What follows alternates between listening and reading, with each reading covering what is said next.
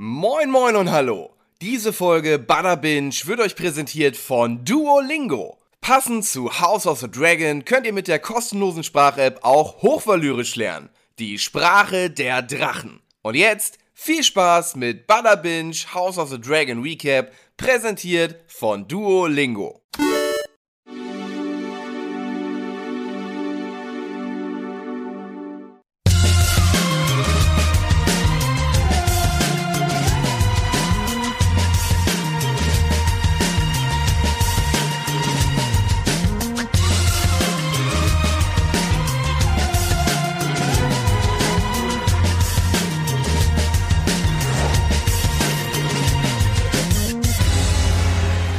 Ein blutiges Bachelorette-Finale. Ein wilder Abend im Flohloch und Sex trotz einer Ritterrüstung. Herzlich willkommen zur vierten Folge von House of the Dragons mit dem Rat der Ahnungslosen. Heute dabei, wie immer, Tim und erstmals auf vielfachen Wunsch endlich dann auch dabei Annabelle. Musstest du nachholen, Annabelle? Oder warst du direkt auf äh, Anhieb mit dabei? Ach so, äh, wie ich die Serie angefangen Genau. habe. So, nee, ich war dabei, also ich habe Ja? nichts nochmal nachgeholt. Und so dein erster Eindruck? Ähm, bisher ganz gut, aber durch dieses wöchentliche Ding brauchte ich jetzt auch wirklich erstmal so zwei, drei Folgen, um reinzukommen, auch mit den Namen. Hm. Ähm, weil selbst wenn man ungefähr weiß, wie sie heißen, im Kopf kann man sie trotzdem nicht richtig aussprechen. Und vor allen Dingen jetzt verbal werde ich es wahrscheinlich auch nicht aussprechen können. Aber äh, doch. Und fühlst du dich, fühlst du dich wieder, ja, fühlst du dich wieder zu Hause? Bist du wieder irgendwie in Westeros? Also bist du genauso in Westeros angekommen, wie du einstmals in Westeros warst? Also ja, doch, schon. Ich glaube schon. Ja? Hm. Ja, gut. Du bist immer, ich- die Kurve geht nach oben, hast du schon im Vorfeld irgendwie Ey, ich gesagt. bin richtig, ich bin richtig am Start, sag ich euch. Ey, ich hab wieder, ich hab wieder richtig Bock. Und äh, die vierte Folge, muss ich ganz ehrlich sagen, ist bislang die geilste. Ja? Meiner Meinung nach, ja. Ja, gut, dann äh, versuchen wir doch mal zu ergründen, warum denn das äh, oder warum das so ist bei dir, weil ich muss so viel kann ich schon mal vorweggeben, ich muss sagen, ich bin so ein bisschen ich bin so ein bisschen ratlos, wie ich diese fin Folge finden soll. Und ja? das ist das Geile. Hm. Das ist das Geile. Weil meine Theorie ist folgende. Die, Fo- die Folge, die ist wie so ein, wie so ein geiles Kunstwerk in der Galerie oder sowas. Du, du guckst das an und vielleicht im ersten Moment checkst du noch nicht alles oder so.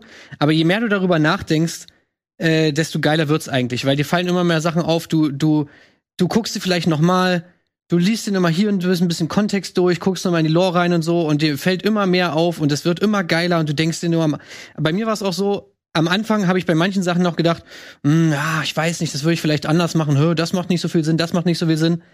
Und dann, äh, dann denkst du immer mehr, du liest immer mehr und du merkst irgendwann so, ey, die haben sich bei allem was gedacht. Und das finde ich einfach geil.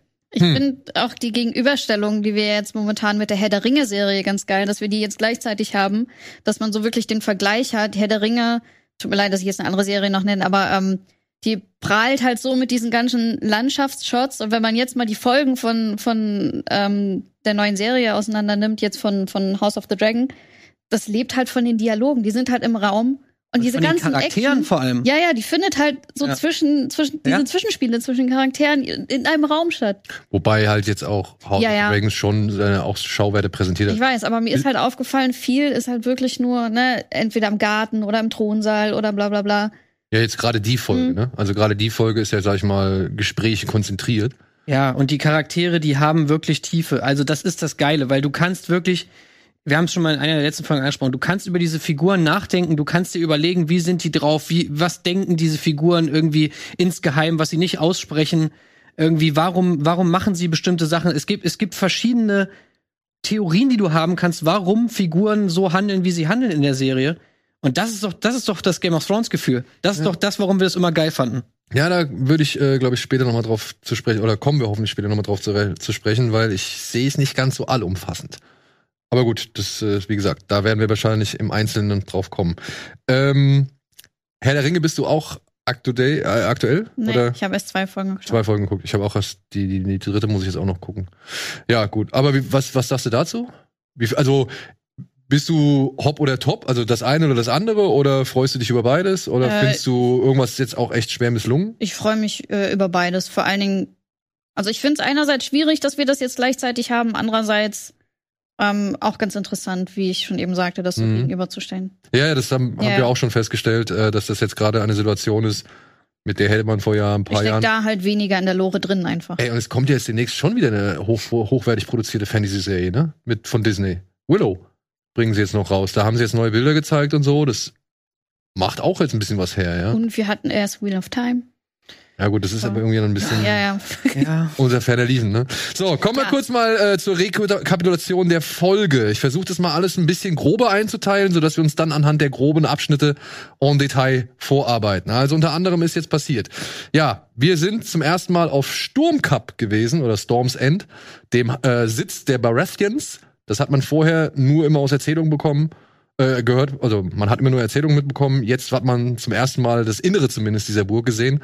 Und dort wurden Rhaenyra's diverse, äh, Rhaenyra, Entschuldigung, Rhaenyra diverse potenzielle Bräutigams vorgestellt, was mit einem Zweikampf geendet hat, woraufhin sie dann auch die Veranstaltung verlassen hat, zurück ist nach King's Landing und auf der Überfahrt noch gemerkt hat, oder kurz vor der Ankunft gemerkt hat, ah, mein Onkel ist wieder da, der mit seinem Drachen angeflogen kommt und überraschenderweise sich seinem Bruder äh, zu Füßen wirft, beziehungsweise halt vor seinem Bruder kniet, sagt, die Krone, die er dort an den Trittsteinen bekommen hat, als König der Meerenge, die übergibt er dem König und beziehungsweise erkennt den wahren König Viserys an und die beiden haben sich plötzlich wieder lieb und saufen erstmal ein. Ja.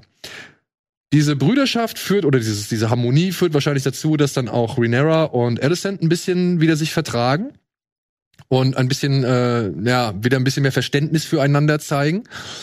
Aber trotzdem ist Rhaenyra ein bisschen genervt von dieser ganzen äh, Braut- oder Bräutigamsgeschichte, weshalb sie sich dann, ich hoffe, jetzt mache ich nicht zu viele Sprünge, aber sie lässt sich dann halt auf einen Plan von Dämon ein, der, nachdem sie äh, mit ihr gesprochen hat, feststellt, ah, guck mal, sie trägt ja noch immer eine Kette und er verschafft ihr ein, eine Art Tarn-Outfit und eine Karte mit den Geheimgängen des äh, Roten Bergfrieds, woraufhin sie halt in der Lage ist, ja, ganz wie Aladdin äh, mit Dämon zusammen in die Stadt rauszugehen, zeigt ihr eine whole new world und entführt sie ins Flohloch, wo es zum anderen, wo es zum einen halt Theaterstück zu sehen gibt, äh, was sich so ein bisschen darüber lustig macht, dass jetzt eine Königin demnächst auf dem Thron sitzen soll.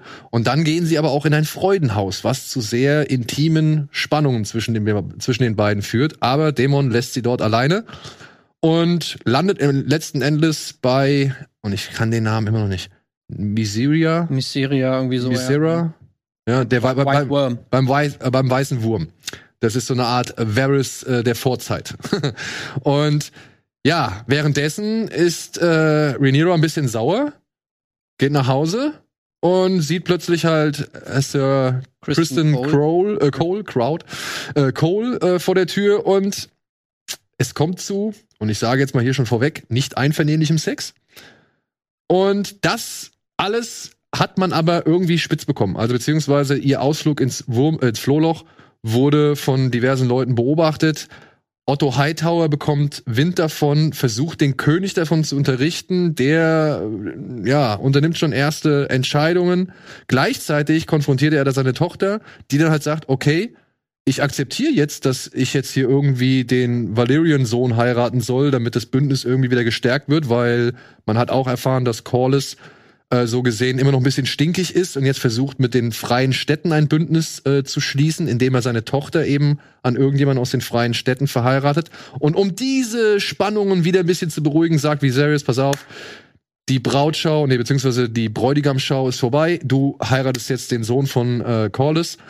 Und als Bedingung des, äh, dafür muss er halt die Hand, Otto Hightower, entlassen. Weil Rhaenyra ihm auch halt erzählt, ey, der Typ ist auch nur auf seinen eigenen Vorteil bedacht und hat jetzt hier ein bisschen zu oft irgendwelche Intrigen gesponnen. Während wir noch mitbekommen, dass Alicent nicht gerade das beste Sexleben äh, im Palast genießt und trotzdem Rhaenyra Leben generell vielleicht. ja, oder genau, trotzdem das beste Leben generell. Und Vene äh, Rhaenyra am Ende aber dann doch einen Mondblumentee hingestellt bekommt. Denn es könnte ja doch was an dem Gerücht dran sein, dass sie Sex mit ihrem Onkel hatte. Und dementsprechend will man lieber, glaube ich, auf Nummer sicher gehen, bevor da irgendwas entsteht, was nicht entstehen dürfte. Wobei Kenner der Materie, beziehungsweise des Hauses Targaryen, wissen, es ist nicht so ungewöhnlich, dass da halt, sag ich mal, innerfamiliär geheiratet, gesext und äh, geliebt wird. Dementsprechend wäre jetzt auch eine Verbindung zwischen Dämon und Rhaenyra sowohl nicht ungewöhnlich, als auch für unsere Verständnisse heute 2022 nicht mal ungesetzlich. Weil ich glaube, Onkel und Nichte fallen nicht unter das Inzuchtgesetz, sondern nur direkte Linie. Aber da, da bin ich überfragt tatsächlich. Ja. Aber ja. Gut. Gut zu wissen. Also. Ich bin auch kein hundertprozentiger Experte. Ich glaube, man würde auch bei Cousin und Cousine wie Onkel und Nichte wird man immer schräg gucken. Ja, so. schreibt's in die Kommis auf jeden Fall. Aber ich habe ich hab irgendwo im Zuge dieser Folge dann gelesen, dass es eigentlich äh, in Deutschland strafrechtlich nicht ganz so hart wäre, wenn die beiden tatsächlich Gut, anderes Thema, ne? Bleiben wir ja. lieber bei Fantasy-Stammbäumen. Äh, genau. Bleiben wir lieber bei Fantasy-Stammbäumen. So, womit fangen wir an? Ja, Wisst bei dem. Ein Problem ist hier bei dieser Serie jetzt, oder bei dieser Folge. Das Ding, diese ganze Folge ist so voll mit, mit, mit so Anspielungen und so weiter und mit so Foreshadowing auf bestimmte Sachen, die später noch passieren, dass es extrem schwierig ist, da jetzt nicht aus dem Vollen zu schöpfen, was wir natürlich nicht tun werden, weil ich habe ja auch die Kommentare gelesen. Ja. Ihr wollt nicht, dass ich hier irgendwelche Sachen, die im Buch noch kommen, irgendwie anspreche oder sonst was, was ich auch verstehen kann. Deswegen werde ich mich natürlich da zurückhalten. Aber falls es irgendjemanden interessiert, da sich mal reinzufuchsen, was da alles für, für so Easter Eggs und so weiter drin sind in dieser Folge, das kann ich nur empfehlen. Das ist wirklich, ähm, äh, es ist toll gemacht einfach. Also ich meine, wir haben ja schon ein Easter Egg direkt bei der Bachelor Party am Anfang. Denn die beiden Jungen, die sich da, sag ich mal, letztendlich duellieren, sind ja Bracken und Schwarzwasser. Und das hat man ja, obwohl man nie aktiv irgendwas davon also mitbekommen Also Blackwood heißen die eigentlich auf Englisch, heißen die auf Deutsch Schwarzwasser? Die Schwarzwasser, ich glaube Schwarzwald. Schwarzwald. Ich glaube Schwarzwald. Schwarzwald nicht. Also Schwarzwald haben sie sie nicht genannt. Okay, Wenn, dann hätten sie okay. Schwarzholz genannt, aber ich glaube, die heißen Schwarzwasser. Okay.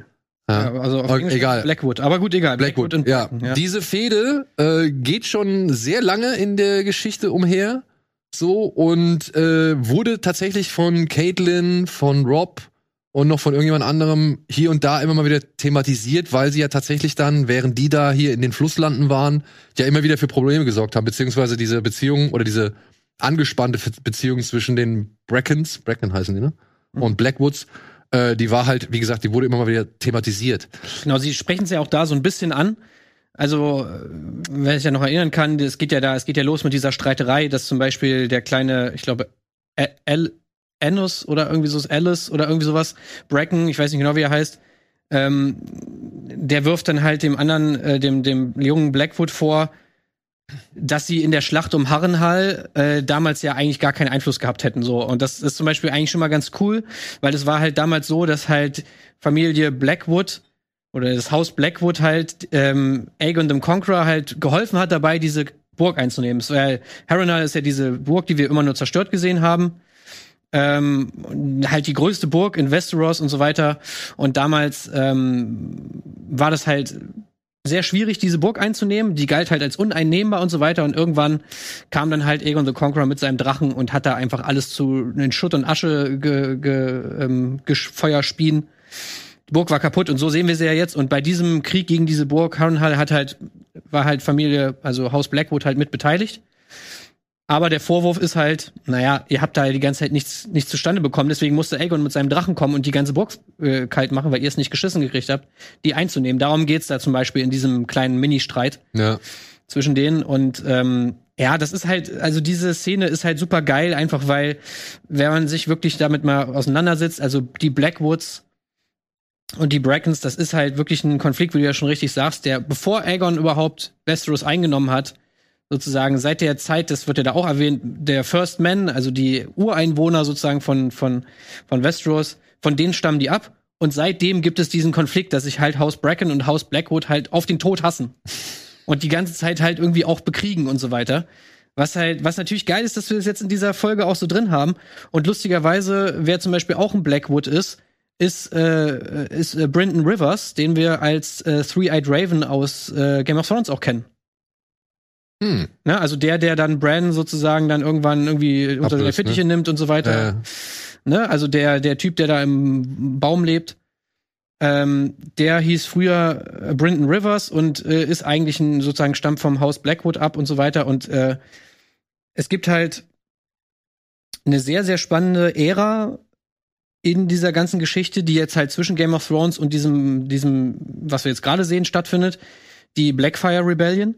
Und da ist halt so ein bisschen das, da wünschen sich halt viele, unter anderem ich, dass die in irgendeiner Form nochmal aufgegriffen wird.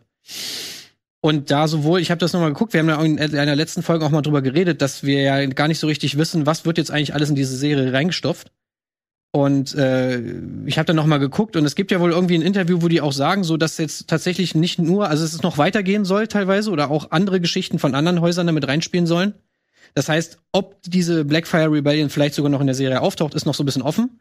Und es wäre natürlich saugeil, wenn das jetzt irgendwie zum Beispiel so eine Foreshadowing darauf ist und wir tatsächlich irgendwie noch ein bisschen was davon sehen würden. Das wäre mal geil. Spielte die zeitlich davor? Nee, danach. Danach? Mhm. Ja, das wäre natürlich ganz cool. Dann haben sie ja genug. Und auch da noch mal kurz, ne? Also ich verstehe das ja auch mit dem Buchspoilern und so weiter, dass wir hier keine Entwicklung irgendwie großartig äh, thematisieren sollen. Verstehe ich. Ich muss aber sagen, es ist meiner Ansicht nach noch ein bisschen was anderes als damals bei Game of Thrones, weil wir ja wirklich völlig neue Perspektiven haben und also und, und diverse Sachen, da sag ich mal jetzt präsentiert bekommen, die wir ja nicht anhand des Buches kennen, oder? Wenn ich es richtig verstanden habe so detailliert. Nee, wir, wir, wir, es gibt halt einfach Sachen, die in der Lore halt passiert sind. Also die Blackfire Rebellion wird ja auch tausendmal angesprochen von allen möglichen Leuten. Ja, ja, aber was letztendlich die Serie draus macht, wie sie es zeigt und so ja, weiter, genau, das ja, sind halt Sachen, über die können wir auch nur spekulieren. Das ist dann nicht in dem Sinne ein Spoiler meiner Ansicht nach. Genau, so wie ich es verstanden habe, geht es halt darum, dass man halt einfach, wenn man das Buch gelesen hat, sage ich mal, dass man natürlich weiß, dass gewisse Sachen so und so stattfinden werden. Und dass man die halt nicht spoilert, ist ja klar. Und das werde ich auch nicht machen. Ja. Hm. Aber ähm, das mit dieser Black Friday Rebellion wollte ich mal ansprechen. Das ist einfach ein geiles Detail. Das ist halt eins von diesen Details, wo man jetzt natürlich sehr viel reininterpretieren kann und wo man natürlich auch sich fragen kann, warum entscheiden sie sich dafür, diesen Kampf da so darzustellen? Natürlich hat es irgendwo. Glaube ich ja. nicht. Nee, nee. Ja. Gut. Ich muss sagen. Die Frage ist auch, ob er tot ist, ne? Welcher? Der, der, der Bracken? Ja, was ja. ich nicht glaube. Meinst du nicht? Mhm. Aber der hat schon ziemlich viel Blut verloren. Zumindest was man gesehen hat. Ja. Meinst du, der spielt noch eine Rolle dann? Also, oder? Glaube ich schon, ja. Hm. Werden wir sehen. Hm. Ich weiß nicht, wie es euch geht. Ich habe allerdings eine Sache, weil jetzt zwischen dieser Folge und der zuvor, also der dritten Folge, sind ja schon wieder vier Jahre vergangen. Alicent hat jetzt inzwischen sogar ihre zwei, ihr zweites Kind bekommen, eine Tochter von zwei Jahren, Eleanor oder wie sie heißt, oder Elena. Und Helena, glaube ich. Oder Helena. Vier oh. Jahre sind vergangen von der zweiten Folge bis zur vierten Folge. Nee, Aber von der, von der dritten? dritten zur vierten ist nur ein Jahr vergangen. Sicher? Ich glaube ja. Mhm. Nee, also. Weil ich glaube, ähm, es sind vier Jahre jetzt insgesamt mit den drei Jahren, mit dem Dreijahressprung, den wir schon mal hatten, und jetzt nochmal den einem Jahr obendrauf. Ah, okay, okay, okay, okay. Ja, dann aber von der letzten Folge ist, glaube ich, nur ein Jahr vergangen, aber, ja, aber kann mich auch irren. Okay, weil Dämon sagt zu Rhaenyra ja, aber die haben sich dann ja auch gesehen vor vier Jahren. Ja, okay, dann kann es doch hinkommen. Ja, ja ähm, ich muss trotzdem sagen, diese Zeitsprünge oder diese extremen Sprünge mh, bereiten mir ein bisschen Sorgen. Denn wir sehen am Anfang in dieser, in dieser Bräutigam-Show, sehen wir schon, wie sie halt, also wie Rhaenyra das, das Amulett von ihm anhat. Und dieses Amulett bemerkt auch Dämon dann, wenn sie halt im Garten nach der Versöhnung mit Viserys sich da treffen und sich unterhalten zum ersten Mal allein. Was ja schon wieder auffällt, sie unter, unterhalten sich ja ständig immer zu zweit nur auf Valyrisch oder Hochvalyrisch. Und ähm, ich muss sagen, ich finde es ein bisschen schade, dass wir eigentlich uns so gesehen von Momentaufnahme zu Momentaufnahme hangeln. Weil wir müssen sehr, also zumindest ist es mein Eindruck so, dass man hier und da schon immer wieder auch vor vollendete Tatsachen gestellt wird, ohne dass die jetzt so ein bisschen auch noch unterfüttert sind. Weißt du, also ich meine, ja klar, sie hat die Kette, sie fummelt dran rum. Wir können verstehen, dass sie immer noch an Dämon denkt oder dass halt Dämon sie noch immer beschäftigt. Und jetzt kommt er wieder und sie scheint ja auch richtig erfreut darüber zu sein. Aber irgendwie, ich will es nicht als Kritikpunkt ver verankern. So, es ist nicht etwas, das mich, das mich, das mir, das mir diese Folge ruiniert oder das mich an dieser Folge stört. Es ist nur etwas, was ich bedauere, weil es, es, es fühlt sich so ein bisschen, ja, das ist jetzt so. Also ja, wir müssen jetzt akzeptieren, sie ist doch mehr an Dämon interessiert, als wir es bislang irgendwie mitbekommen haben. Aber ich finde es ein bisschen schade. Also ich, ich würde da gerne hier und da noch ein bisschen Charakterisierung, ein bisschen Profil, ein bisschen Motivation, irgendwas sehen ja, wollen. Aber wie du schon sagst, wir wissen ja nicht, in welchem Tempo die Serie dann ins Finale reingeht. Und ich finde das eigentlich, die ganzen Zeitsprünge hier viel organischer, weil die halt von Anfang an schon irgendwie so eingeführt wurden. Da wird jetzt nicht so viel erklärt, aber das ist jetzt auch nicht so kompliziert zu raffen, dass da jetzt ein Zeitsprung ist. Und das ist schon viel besser jetzt als äh, gegen Ende von Game of Thrones, wo das dann mit diesen ganzen Teleportationswitzen anfängt. Also ich glaube, das äh, ist hier Ja, also so erklärbarer. Die, die, diese schnellen Strecken, die Mhm. bewältigt werden, die haben wir jetzt hier halt nicht mehr, ja, weil wir keine Ahnung haben, wie lange wir irgendwie unterwegs ist oder beziehungsweise ähm, ja, wann der sich auf den Weg gemacht hat. Aber ich weiß, wie seht ihr es denn? Also glaubt, also ich bin zum Beispiel jetzt, nachdem ich die Folge gesehen habe, ich mag eigentlich alles äh, um Dämon rum, weil ich glaube, der hat schon von Anfang an Plan gehabt, da hinzukommen, sich hinzuknien, zu sagen, hey, du bist der König, hier ist meine Krone. So, das hatte schon alles Methode. Und ich glaube auch mit Rhaenyra, das hat Methode. Ich meine, ähm, ich könnte mir schon vorstellen, dass er so ein bisschen schon an ihr interessiert ist. Aber ich könnte mir auch vorstellen, oder beziehungsweise mein Eindruck war es jetzt gerade in die Szene im Freudenhaus, dass er schon ganz bewusst zurückgezogen hat. Dass er kein schlechtes Gewissen hatte, sondern einfach nur gucken wollte, ey, wie weit kriege ich die? Wie sehr ist die auf meiner Seite? Wie sehr gleichen wir uns? Wie viel Mhm. Blut, wie viel Drachenblut steckt auch in ihr? So. Und deswegen ist er abgehauen und deswegen hat er sie allein gelassen, ja. Und ich meine, ich glaube auch deswegen sagt er dann am äh, gegen Ende halt Viserys, ey, lieber schwängere ich sie oder lieber äh, entehre ich sie, als irgend so ein Idiot ist, der halt äh, ja es nicht würdig ist, mit ihr das Bett zu teilen. Ja, jetzt sind wir natürlich äh, schon Mhm. mittendrin, ne? Also, weil das ist natürlich die große Frage. Was ist. Ne, es zieht sich ja durch die gesamte Folge, ne? Also muss man ja so sehen. Ja, also vielleicht erstmal zu deinem ersten Punkt. Also so diese, diese Charakterisierung von, von den Figuren finde ich eigentlich gut gelöst. Ich glaube ehrlich gesagt nicht, dass in diesem Jahr irgendwas super Wichtiges passiert ist, was man hätte zeigen sollen, gerade weil Damon ja auch nicht da ist am, also er ist nicht vor Ort. Äh, von daher finde ich das eigentlich gut, dass sie jetzt in dieser Folge gesagt haben, okay, wir wollen diese Beziehung zwischen Damon und Rhaenyra ein bisschen pushen. Und das geht natürlich nur, wenn Damon da ist. Deswegen setzen wir da an, wo er mit seinem Drachen am Schiff vorbeifliegt und so, hallo, jetzt bin ich wieder hier. So. Und auch bei allen anderen Figuren finde ich es eigentlich schon cool gemacht, dass sie wirklich die, sag ich mal, definierenden Momente dann auch zeigen und sage ich mal die Sachen, die dazwischen halt passieren, wie keine Ahnung, Alicent ist halt dann noch neun Monate schwanger oder sonst was, die nehmen wir dann halt eben mal raus. Klar könntest du da natürlich da auch Szenen schreiben, die dann noch mal ein bisschen auf die Charaktere einzahlen und so weiter. Aber ich bin eigentlich bis jetzt ganz zufrieden, was die, weil, weil es eben so eine Folge gibt wie jetzt, die eben die vierte Episode, wo du halt einfach, wo sehr viel Zeit darauf verwendet wird, Konflikte zu etablieren, irgendwie Charaktere weiterzuentwickeln, irgendwie Leute miteinander zusammenkommen zu lassen, um zu zeigen, was haben die eigentlich für eine Dynamik miteinander und so weiter. Ich meine, Action haben wir jetzt relativ wenig gesehen in dieser Folge. Aber Glück dafür fand halt- Ich jetzt aber nicht schlimm. Genau, aber äh, so das, das ist ja die Zeit, die sich die Serie dafür nimmt. Deswegen finde ich es ja auch so geil.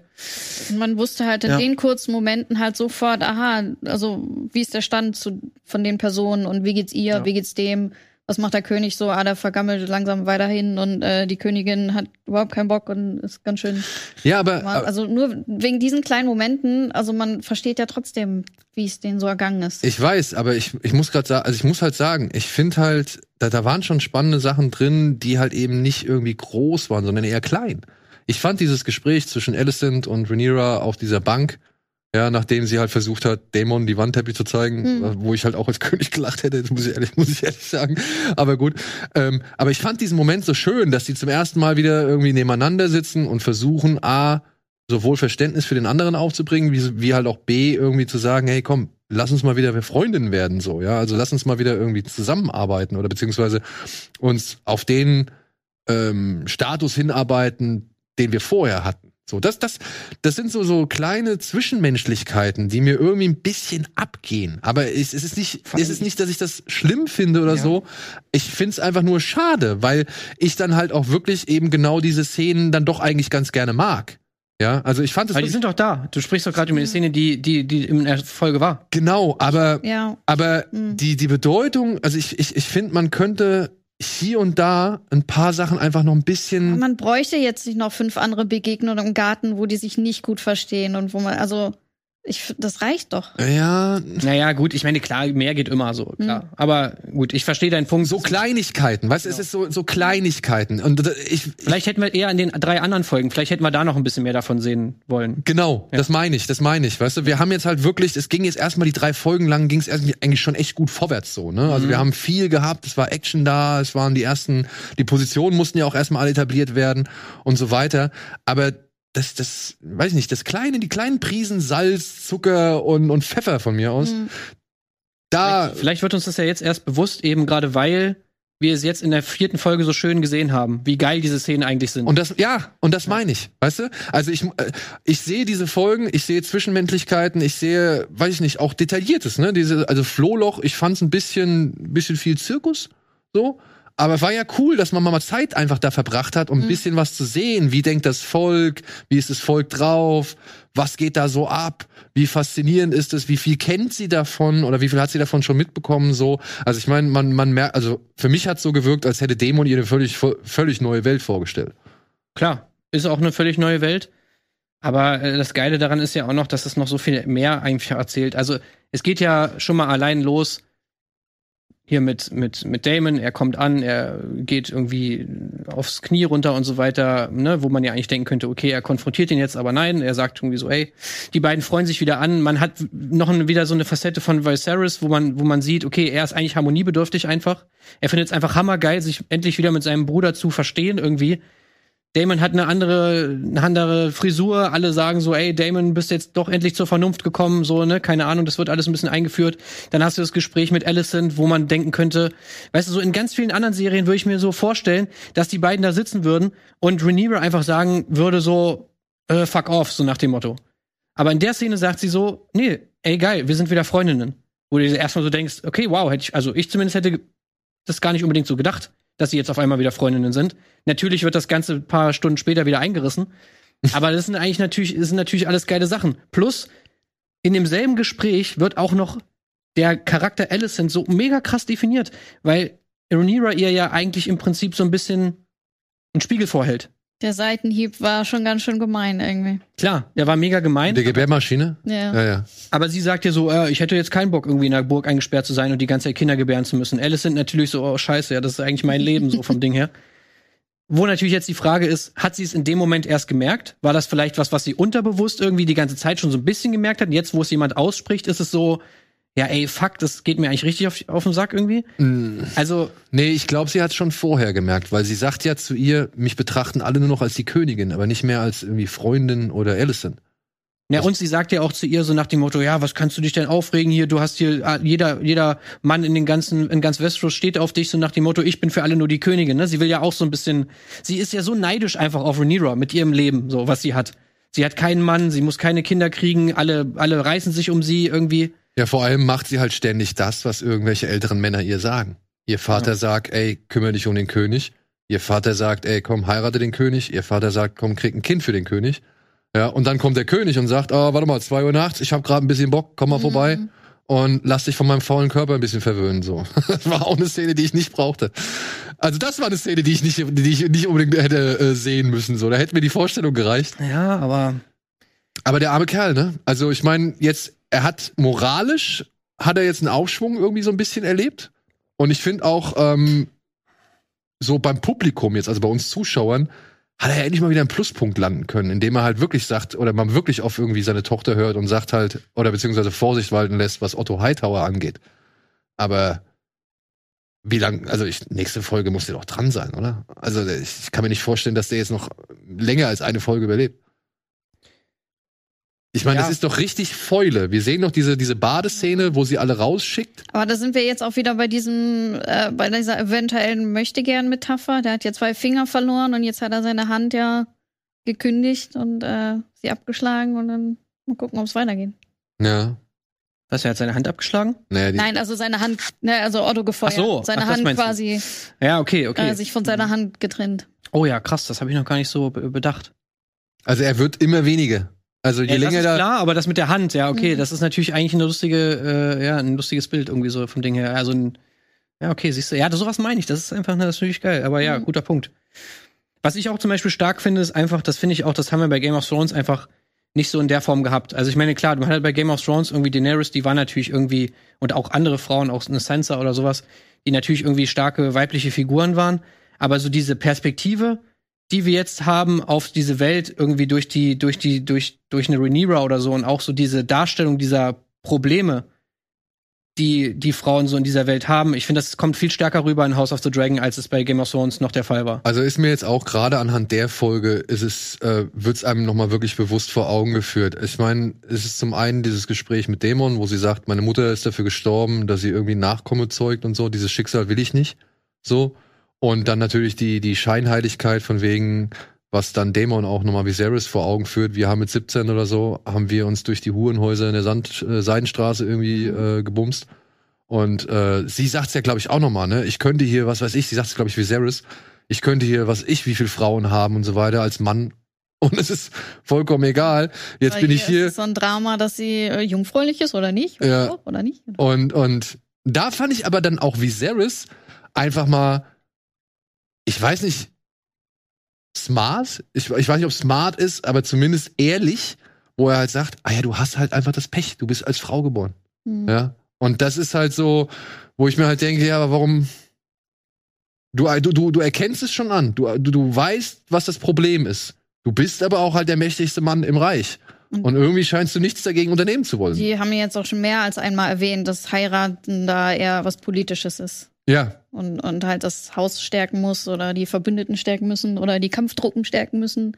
Dazu sind Frauen halt da. Ich finde es einfach geil, wie sie das einbauen. Es ist überhaupt nicht so plakativ oder so, ne? Du könntest ja jetzt irgendwie so, keine Ahnung, es gibt ja auch viel Kritik irgendwie so, ne, für irgendwie jetzt diese Vorherrschaft von, von weiblichen Rollen irgendwie aktuell im, im Film, Serienbereich und so weiter, Leute, die sich darüber aufregen und so weiter. Aber ich finde hier, diese Serie zeigt einfach perfekt, was das eigentlich für ein Füllhorn an, an, an geilen, an Kreativität irgendwie aufmacht. Diese, diese, diese neue Art und Weise, Geschichten zu erzählen, halt durch diese Perspektive, wo du einfach noch so viele Konflikte hast, die du geil erzählen kannst, die du geil umsetzen kannst, so irgendwelche Probleme, die du, die vorher einfach, keine Ahnung, vor 50 Jahren niemals jemand angesprochen hätte in irgendeiner Serie, aber die so einer Story so viel Leben und so viel coole, coole Dramatik irgendwie verleihen kann, dass man sich fragt, ey, Leute, seid ihr eigentlich bescheuert gewesen und habt ihr so Sachen vorher nie erzählt? Hm. Aber jetzt, jetzt kommt dann aber, dann kommen wir mal jetzt zu dem, ich glaube, das ist so mit der strittigste Punkt in dieser Folge. Und ich glaube, er wird auch ein bisschen mehr zum Skandal gemacht, als er letztendlich ist.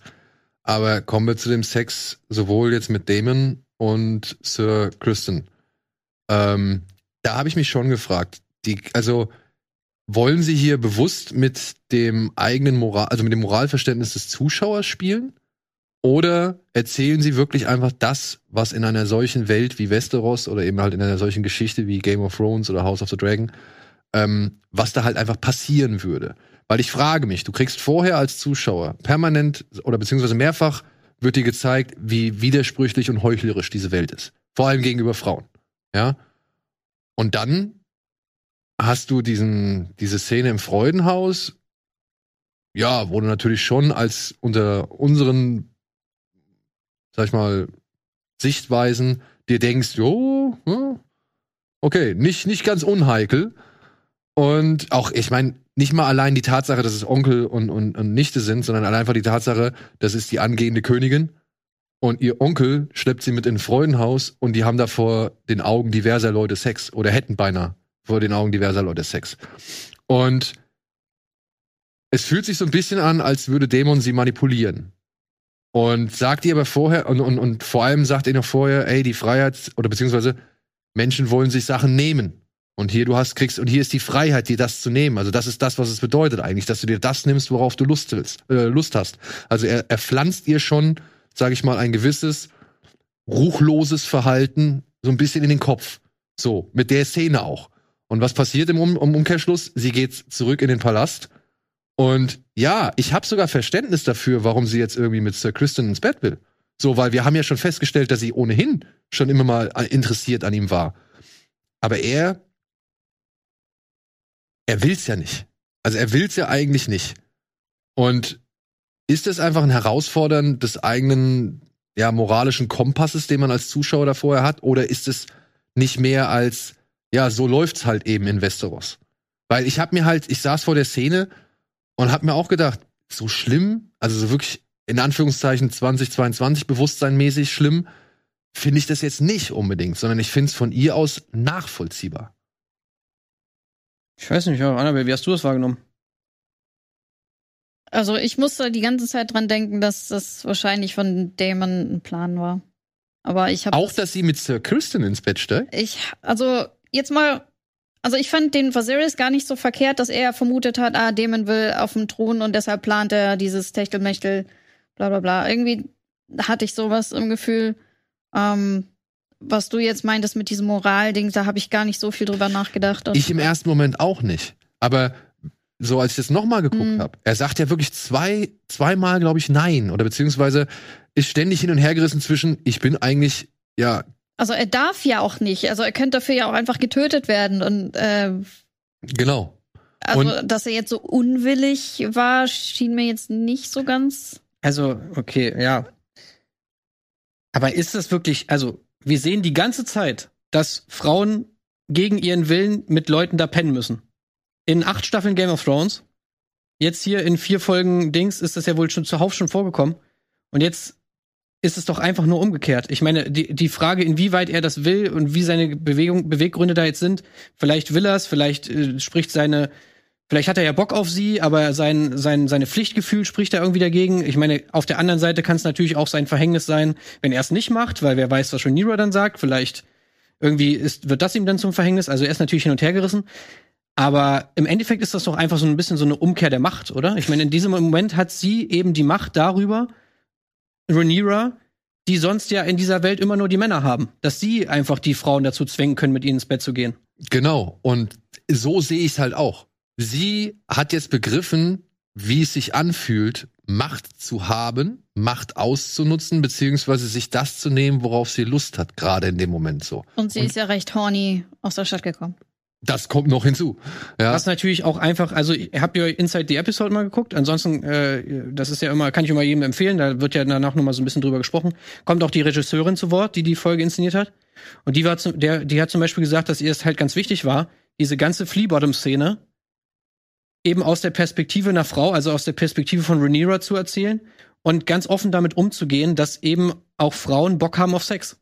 Rhaenyra geht da durch, sie sieht das alles und so und sie hat einfach Bock, sie ist geil, so. Und Ja. das, äh, das ist natürlich genauso äh, verständlich bei einer Frau, wie es bei einem Mann verständlich ist. Aber natürlich, klar, das siehst du nicht so oft. Das siehst du nicht so oft. Und diese Szene, ich meine, ich fand es eigentlich auch, ich, ich fand, sie hat eine gewisse Süße, ja, wie sie halt ihre Schuhe da oder ihre Stiefel da wirklich ewig aufbinden, wie sie im Einzel die Einzelteile von der Rüstung irgendwie abnimmt.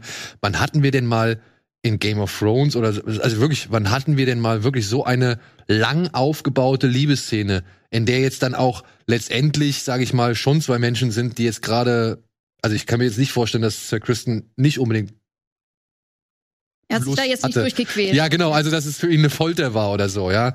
Ich meine, dass der hin und her gerissen ist zwischen, ey, das kostet mich hier meinen Job, Hm. vielleicht sogar meinen Kopf, wie halt auch so, ja, das ist eigentlich, äh, sie befiehlt mir so, so gesehen, also egal was, ich könnte auch irgendwie Ärger dafür kriegen, nicht mit ihr ins Bett zu gehen und naja, ich hatte jetzt schon wirklich viel Zeit mit ihr verbracht. Die hat dafür gesorgt, dass ich diesen Job hier habe. Etwas, was meine Familie oder mein Haus zum ersten Mal überhaupt irgendwie nach vorne gebracht hat. Also er, wenn ich es richtig verstanden habe, in der letzten, letzten oder vorletzten Folge hat er gemeint, so weit wie er ist ja noch keiner aus seinem Haus gekommen. Ne? Also es ist ja wirklich eine absolute Ehre. Nee, also der ist. Der und ist, er war jetzt äh, auch nicht unerfahren, er hatte schon ein paar Mal Sex und vielleicht war ihm halt auch einfach bewusst, ups, davon wird man schwanger. Das war ihr, glaube ich, nicht so bewusst. Meinst du nicht? Wobei, da muss ja, ich also auch sagen, klar, wie, also wie erfahren ist sie, ne? hm, Das ist natürlich eine Frage, also auch wieder so Interpretationsfrage, aber ich meine, habt ihr gedacht, also sah das für euch aus wie ein erstes Mal? Nicht unbedingt. Nicht unbedingt. Und Also- da, da weiß ich jetzt nicht. Also ich habe ich hab am Anfang nicht mitbekommen, wer die Folge inszeniert hat. Ich habe es mir dann später nochmal angeguckt und dachte halt auch so, hm, so ganz frei von Male Gazig oder Male Gaze ist diese Szene jetzt auch nicht. Soll sie aber nicht sein. Bitte? Sie soll das ja nicht sein. Ach so, von Male Gaze. Ach so, von, okay. Ja, also von äh, männlicher Inszenierung. sagen wir es mal so. Ich fand bei der Sexszene, auch wenn sie versucht haben, zum Beispiel den Körper von Frau, wie heißt sie, Crook? Wie heißt sie? Millie, Millie Alcock? Alcock, Alcock, Ja. Entschuldigung. Ähm, dass sie schon versucht haben, diesen Körper nicht so explizit in Szene zu setzen, beziehungsweise halt nicht irgendwie so, ja, lüstern und, und voyeuristisch so. Das fand ich schon ganz cool. Aber ich sag trotzdem, dass da auch Szenen dabei waren, die auch bei einem Mann hätten dabei gewesen sein können. Also wenn es ein Mann inszeniert hätte. Und dann hätte man vielleicht von Male Gaze wieder gesprochen, so. Und ich fand, das war nicht ganz Ja, aber ich meine, du hast ja auch gerade gesprochen und so, wie vorsichtig da die Rüstung abgenommen wird und so. Das war wie was anderes. Dieses typisch, diese typische Sexszene ist eher so, bam, jetzt hier, zack, ich drück dich gegen die Wand, reiß die Klamotten ab, so. äh, Genau, und eine derart zärtliche Sexszene hatte ich bis, also ich wüsste Genau. nicht, wann ich zum letzten Mal bei Game of Ich Thrones. weiß auch gar nicht, inwiefern da Schauspieler ein Mitspracherecht haben. Ich weiß ja, dass zum Beispiel die Game of Thrones, Drogon und Daenerys Sexszene, die war ja dann im Endeffekt doch ein bisschen heftig und Ja, ja. hing der Schauspielerin ja noch ein bisschen nach. Mittlerweile gibt's ja diese Vielleicht haben die sogenannten, hier jetzt einfach mehr Respekt davor. ja, mittlerweile gibt's ja diese sogenannten Intimacy Coaches, Hm. die halt am Set sind und halt darauf achten, dass sich da halt keiner unwohl fühlt, wenn er sowas Eben. dreht. Und ich würde sagen, im Jahr 2022 kommt, glaube ich, eine Sexszene oder ein, ein, ein Set, bei dem eine Sexszene geplant ist, also nicht Hardcore, äh, kommt, glaube ich, ohne sowas gar nicht mehr aus. So, also würde ich jetzt Aber mal. ich habe das da schon gesehen. So, ich habe ich hab mir irgendwie gedacht, so, okay, sie will es so inszenieren, irgendwie, sie will ein bisschen was anders machen. Auch in dieser Sexszene überhaupt, wie das alles so dargestellt wird irgendwie. Und das habe ich da schon wieder gefunden. Also ich war da schon irgendwie zufrieden mit. Auch generell das Schauspiel muss man einfach die ganze Folge über, finde ich, ist das einfach wirklich auf extrem hohem Niveau. Also auch inszenatorisch natürlich nicht nur die Schauspieler, sondern auch wie sie es halt einfängt. Äh, allein schon diese Szene mit, mit Kristen Cole. Ich meine, da wird ja wenig gesagt, ne? Diese ganze Zerrissenheit von ihm ja, ja. die, die, die bringt er rüber mit so ein paar Bewegungen, mit so ein paar Blicken irgendwie, mit so einer Körpersprache. Das ist einfach total gut gemacht. Und das, das Spannende an dieser Szene finde ich dann halt auch, mit jedem Rüstungsteil, ne, nähern die sich an einem Punkt, wo es schon fast unschuldig ist, beziehungsweise wo, wo so fast so zwei Leute, also wirklich zwei Leute haben zum ersten Mal überhaupt in ihrem Leben Sex so, ne? Also die sind ja richtig dann freundlich und lachen miteinander. Da ist ja nichts mehr von, von im wahrsten Sinne des Wortes Geilheit. So, also natürlich haben die noch Bock aufeinander, aber es ist nicht mehr das, was du jetzt auch eben beschrieben hast, dieses wilde, dieses ich nehm's mir, ich reiß mir alles vom Ja. Leib und ich drück dich gegen die Wand und zack zack zack möglichst schnell so. Also diese dieses ungestüme hatten wir hier ja gar nicht. Also ich fand den Aufbau cool, die Sexszene an sich, ja, Wir müssen aber auch noch mal drüber reden, Ja. was, was eure Meinung ist. Wegen dieser ganzen Damon-Geschichte. Ich habe es Mhm. auch so wahrgenommen, dass Ja. er die da reingehen. Dann gibt es ja diese Szene, wo, wo er auch ihre Mütze abnimmt. Also sie ist ja eigentlich die ganze Zeit sie ja diese Haube auf, wo sie aussieht wie ein Junge, so nach dem Motto. Und dann gibt es ja diese eine Szene, wo so im Vorbeigehen er ihr die Mütze abnimmt, ihre langes Haar kommt irgendwie raus und so nach dem Motto, ähm, wo er, wo man ja sich fragt, okay, warum tut er das, ne? Und das könnte man jetzt ja so interpretieren, dass er halt will, dass sie erkannt wird. Und White Worm, wie man ja später dann erfährt, der kleine Junge, der sie dann da sieht, der das Ganze dann irgendwie auch Otto Hightower erzählt, arbeitet für Mysteria, die ja seine Liebschaft da irgendwie ist. Und jetzt ist halt die Frage, weiß er davon, dass Mysteria ihn verraten hat? Oder hat Mysteria das gemacht ohne sein Wissen, um sich an ihm zu rächen? ich würde sogar, ich hatte sogar überlegt, ob die beiden nicht zusammenarbeiten, Genau, das wäre auch meine Theorie. weil ähm, Ich, ja. Weil sie, also sie ist doch der weiße Wurm, oder? Mhm. Also Ja, ja. zumindest äh, aus der Überlieferung wurde sie so genannt, weil sie so helle Haut hatte und und und äh, also in der Buchvorlage ist der weiße Wurm, ja. genau in der in der Buchvorlage äh, war es eben aufgrund ihrer hellen Haut. Hier ist es aufgrund ihrer Klamotten, die sie wohl die ganze Zeit nur in Weiß trägt. Mhm. Und ja, also für mich macht's jetzt den Anschein, als weil sie sagt ja auch zu Dämon, ich hab dir mal wieder den Arsch gerettet oder irgendwie sowas in der Richtung. Oder ich hab dir mal wieder geholfen. Wenn er da morgens irgendwie vollgesoffen erwacht. Pro protected oder irgendwie. Ja, oder, oder ich habe dich wieder geschützt oder irgendwie sowas in der Richtung. Also, er lässt sie ja da stehen. Warum lässt er sie da stehen? Ja, Ich frage mich, ähm, also entweder ist es halt so, dass er wegen selbstmoralisch nicht so ganz im Reinen ist mit dieser äh, ganzen Geschichte und ihm dann einfällt, ja, also ist vielleicht doch nicht so cool und dann kann er nicht. Oder kann er vielleicht gar keine Kinder kriegen, weil er hat ja eine Frau, die keine Kinder kriegt. Er hat ja gelogen um, mit dieser Mysteria, hat ja auch, war ja gar nicht schwanger.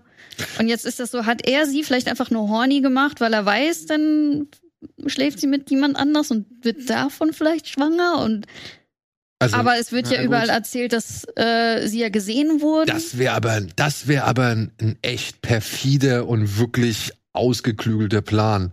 Vor allem ein mutiger Plan, dass das dann auch so eintrifft. Genau, ja. Ja, also so. darauf zu spekulieren, dass sie wirklich so horny und, und, und irgendwie beziehungsweise so erregt ist und so sauer, dass sie mit ihrem Leibwächter in die Kiste steigt, weiß ich nicht, ob du da wirklich drauf vertrauen kannst, dass das passiert. So. Aber den ersten Teil auf jeden Fall würde ich auch komplett so unterschreiben. Ja. Also ich finde, ich finde es schon.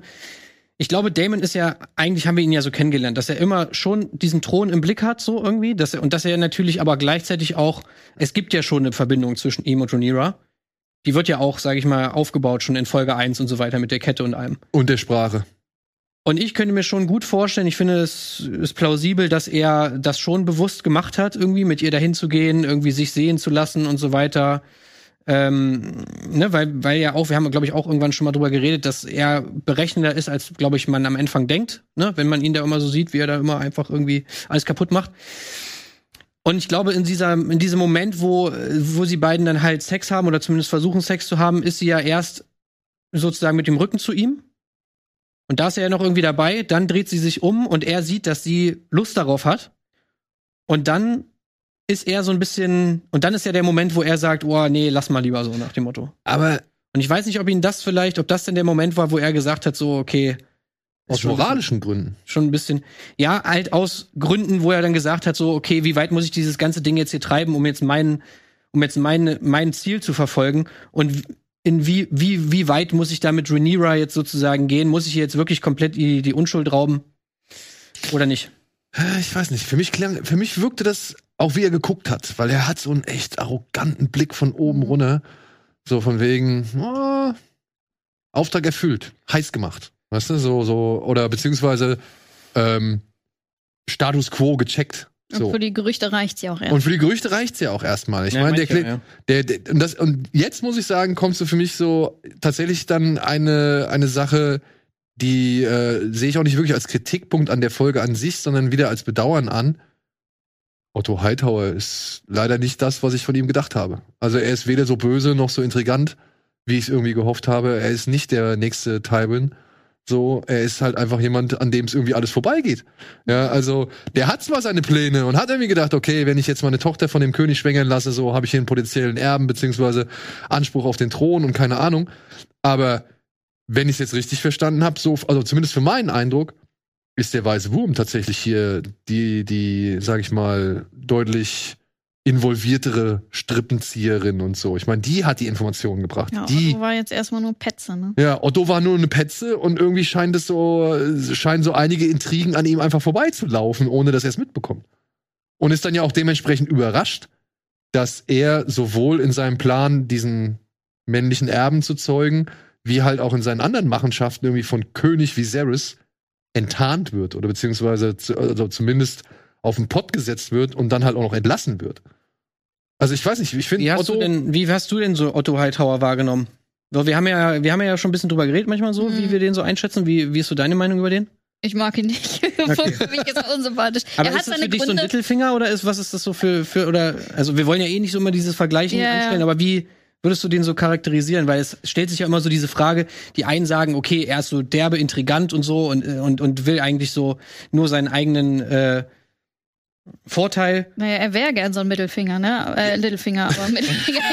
Er ist ein Mittelfinger, ja. aber weiß nicht, also so ganz geschickt stellt er sich dabei nicht an. Also, aber ich finde ihn halt unsympathisch. Ich, äh, ne, auch wenn seine Beweggründe vielleicht irgendwie in seinem Kopf äh, logisch aussehen und äh, ne, man spricht ja nicht so, nur es ist nur gut oder nur böse, Mhm. aber trotzdem meine Meinung ist leider schon so. blech. Hm. Ja, okay, weil, weil ich finde, also ich finde so in der Szene hat sich wieder so meine Theorie, die ich über ihn hatte, so ein bisschen bestätigt, dass er natürlich, klar, er will Aegon auf dem Thron haben, aber nicht unbedingt nur, weil es sein eigener Vorteil ist, sondern ich glaube, er ist halt wirklich so ein bisschen dem, dem Realm verpflichtet. Also er ist vielleicht ein bisschen mehr äh, ein bisschen mehr Varys als als als äh, Mysteria vielleicht sogar, weil er halt glaube ich, schon denkt, dass es das Richtige ist, Aegon auf den Thron zu setzen. Ich glaube, er denkt, es ist das Richtige, ihm von den, äh, den äh, Eskapaden seiner Tochter zu erzählen. Also, ich glaube, er ist schon so ein bisschen diesem, Ich glaube, der das hat, Richtige tun verpflichtet und nicht unbedingt jetzt nur seinem eigenen Vorteil. ja, aber ich glaube, der hat auch schon Bock auf so eine Cersei-Rolle, ne? Dass sein Engelsohn da auf dem Thron sitzt und er als Hand ihm die ganze Zeit Und zuflüstert, was er dann gefälligst machen soll. Und- Und, was er denkt, was für das Rhyme am besten ist. ja, aber ich weiß Ja. nicht, ob der da so edle Ansichten hat und ob der immer das, denn das Reich irgendwie oder das Wohlergehen des Reiches im Sinn hat. Weil, und dagegen spricht einfach für mich, ist sein Stand. Also der, sein, sein Stand spricht dagegen. Er ist halt ein Adliger, er ist das Oberhaus, also das Oberhaupt eines, eines äh, mächtigen Hauses so. Und ähm, wie heißt sie? Miss Sun? Also wir sagen die ganze Zeit Mysteria, ich weiß nicht genau, ob es stimmt, Ja. aber äh, vielleicht das heißt sie auch ganz anders, aber das hat sich jetzt hier so eingebürgert in dieser in diesem Video. hier heißt sie jetzt halt so. ja, auf jeden Fall. Ähm, Missy. Missy. Ja. Ich, ich fand diesen einen Satz von ihr, wo er sagt so, ja, bla bla, irgendwas mit der gemeinen Hure und dann sagt sie zu ihm so, ich bin gar nicht so gemein. So, ja, also, äh, dass sie den horizontalen Gewerbe abgeschlossen hat. Ich finde, sie hat halt eine deutliche, also eine stärkere Nähe zum Volk, als es ein Otto Hightower jemals haben wird. So, und deswegen würde ich sie schon eher als einen, also mehr zu Varys oder mehr wie Varys irgendwie sehen, als ein Otto Hightower. ja, aber wir sehen ja auch als Kann man da spekulieren, nur glaube ich. Noch hat sie Noch, so eine ja. zu kleine Rolle gespielt. Genau, ja, stimmt, das stimmt auch. Aber äh, wir sehen ja auch, wie in Flea Bottom halt dieses Theaterstück, das haben wir jetzt noch gar nicht angespielt, äh, ist ja Mhm. eigentlich eine Tradition bei Game of Thrones, ein paar so Theaterstücke zu sehen. Und da geht's ja genau um diese Frage. Da geht's darum, dass das Volk auf Aegons Seite ist. Die wollen eben diesen Male Heir auf dem Thron haben, die wollen eben dann den Sohn irgendwie, dass der das Ganze erbt und nicht, äh, nicht Rhaenyra. Und sag ich mal, die Position vertritt Otto Hightower ja auch. Ich meine, klar, das Ganze ist sein Sohn, das kommt natürlich noch mal dazu. Aber ja, wie gesagt, das wird ihm jetzt irgendwie zum Verhängnis, aber auch so diese, diese ganze Sache mit, dass er es dem König erzählt. Ich meine, was soll er machen so? Was soll er machen? Soll er es ihm nicht erzählen? Naja, also ich sag mal so, ich glaube, wenn Eddard Stark, ja, als Hand, wäre zu Rhaenyra gegangen und hätte gesagt, pass auf, ich habe die und die Informationen zugespielt bekommen. Was ist da dran? Weißt du? Also ich könnte mal vorstellen, dass er dann noch ein bisschen deeskalierender ist. Und so ein Otto Hightower, der hat ja eigentlich, oder er glaubt ja, er hat ja einfach einen Vorteil davon, wenn er jetzt dem König das erzählt, weil er dann sowohl einen Keil zwischen den König und seiner Tochter treiben kann, als auch nochmal zwischen den König und Dämon. Weißt du? Also, genau. ja, klar, das klar. Problem ist ja, Dämon ist zurück. Dämon hat sich irgendwie so gesehen entschuldigt. Dämon hat irgendwie Tribut gezollt. Und Dämon ist jetzt wieder, sag ich mal, Busenfreund. Für Otto Hightower. Also wenn ich jetzt Otto Hightower würde ich, wäre, würde ich jetzt sagen, scheiße. Ja. Zum einen versteht er sich jetzt plötzlich wieder ganz gut mit der Tochter. Zum anderen auch noch wieder mit dem Bruder, den wir ja eigentlich schon eher aufs Abstell, Ab, Abstellgleis ges- geschoben hatten. Und ähm, jetzt sind beide wieder halbwegs gut. Also für ihn ist es ja eigentlich von Vorteil, Zwietracht zu sehen und diese Informationen dem König zu vermitteln. Man, es mag sein, dass es schwierig ist, jemanden, den man so lange kennt, sagen zu müssen, pass auf, deine Tochter bumst mit ihrem Onkel. So. Ja, er ist dem, er ist ihm verpflichtet. Also ich meine, ihm das nicht zu erzählen, ist ja auch jetzt nicht eindeutig die richtige Lösung. Sondern da muss man ja dann auch überlegen, selbst wenn er Rhaenyra damit konfrontiert, da geht er da hin und sagt, so sag mal Rhaenyra, ich habe gehört, du hast dir mit deinem Onkel gebumst im, äh, im Freudenhaus, was ist denn da los? Nee, habe ich nicht gemacht. Ja, gut, und dann?